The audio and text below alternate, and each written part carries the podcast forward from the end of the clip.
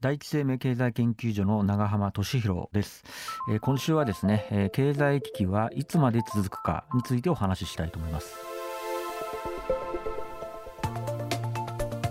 未来授業。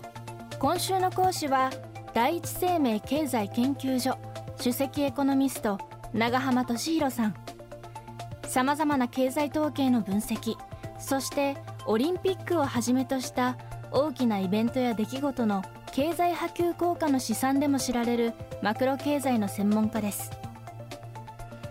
今週はアフターコロナを大きなテーマに新型コロナウイルスの影響で大きな転換点を迎えた経済のこれから先の見通しを長浜さんに伺っています。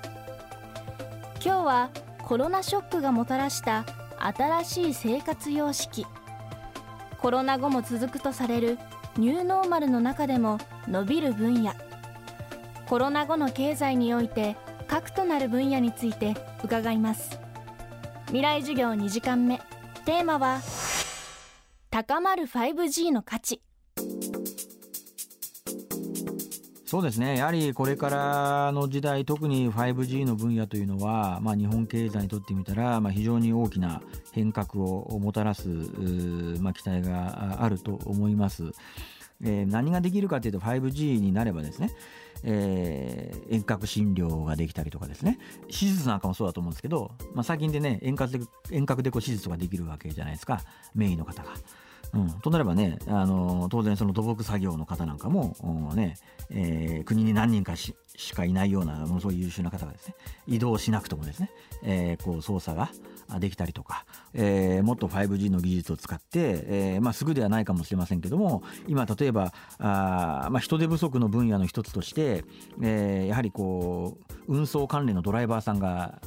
足りなかったりとかいうところがあるわけですけどもこれがおそらく将来的にはですね 5G みたいな技術が適用されることによって将来的には自動運転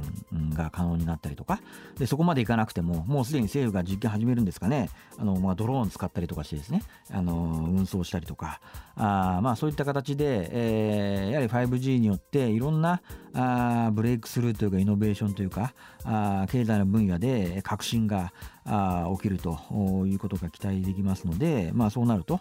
まあ、人手不足かつスキル不足の 日本の、えー、経済の中でもですね、えーまあ、かなりその補える部分っていうのが、まあ、大きくなってくるのかなということは期待が持てると思いますね。いわゆる3密の回避が求められる中無人化非接触化テレワークやリモートが普及その核にある技術 5G はこれまで以上に重要性は高まるといいますそしてこの 5G などのデジタル技術は日本のある産業を大きく成長させる可能性があると長濱さんは話します。またおそらくその私が個人的に期待しているのが農業の分野なんですけども、えー、要はそのやっぱり日本の大きなその問題点でいうとですねあの科学技術とかはかなりあるんですけども一方で、まあ、食料やエネルギーといった、まあ、そういった一次産品的なもののですね自給率が非常に低いわけなんですよね。えー、ただあの特にまあなかなか資源は取れなきゃしょうがないんですけど、えー、農業みたいなところで言えばですねある程度技術力を高めることによって日本はその農業のそのいわゆる美味しいものを作ったりとかそういった技術があるわけですからあのそれをうまく使えばですね、えーまあ、かなりその、まあ、農業で、まあ儲かる産業として、えー、育成できることができると育成することができると思います。でまさにそれの先陣を切っているのが先頭に立っているのが、まあ、海外でいうとオランダなんですけどもあのオランダっていうのはもうあの国土面積とか人口が九州と同じぐらいしかないんですけども実はあの農産品食料品の輸出額の国際比較をすると、まあ、アメリカが世界第1位なんですけどオランダが第2位なんですよね。日本の輸出額の8倍から9倍ぐらい輸出してるんじゃないですかね。でそれなんでそんなに輸出できてるかというとオランダっていうのはあのまさにですねそのいわゆるプラント工場みたいな形でですねそれまさに IT とかデジタルを駆使してですねものすごい高い技術で、えー、非常に効率がよく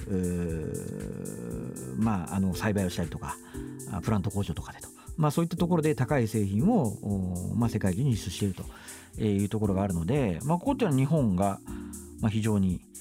参考になるのかなと。で同じ話で言えばですね、あのこれ実はあのノルウェーっていうのがですね非常に漁業でえー、まあ潤ってる国なんですけどもやっぱここもですね非常に大きなそのデジタル技術とか使ってまさにまあオランダもそうなんですけど一次産業が儲かる産業になってるんですね。そうするとやっぱり儲かる産業って優秀な人材が行くわけですよ。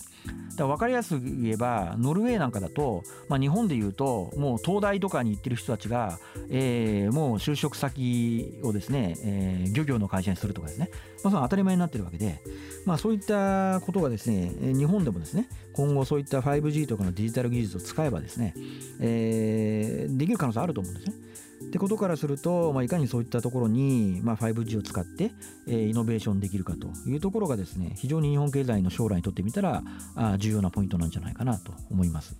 だからもうあれですよ日本で言ったら今ではその、えー、就職先の人気で言うと外資系のコンサルとか、まあ、商社とか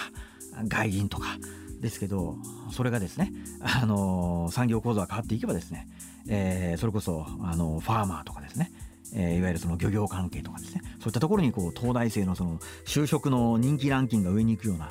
まあ、そういった世界もですねあの、まあ、まあ、夢ではないんじゃないかなという見方もできると思いますね。